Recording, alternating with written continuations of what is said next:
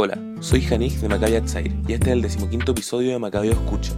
Cuando las ideas no te dejan ver la realidad, no son ideas, son mentiras. Hoy en día hay un movimiento de boicot, desinversión y sanción a Israel que crece día a día e insiste en catalogar a Israel como un estado de apartheid. Jason Mangope es un hombre nacido en Sudáfrica, en un estado realmente gobernado por el apartheid, y al enterarse de que en Israel podría estar ocurriendo lo mismo que él vivió cuando nació, decide embarcarse en un viaje en búsqueda de la verdad.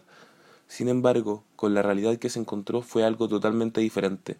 Él decide escribir un reportaje llamado Soy un hombre negro y luché contra Israel hasta que lo conocí, en donde se dedica a comparar punto a punto las diferencias entre el gobierno de apartheid que él vivió en su juventud con el gobierno actual de Israel, porque la realidad con la que se encontró fue una realidad totalmente diferente a la que esperaba, una realidad que lo transformó. Por favor, abramos los ojos.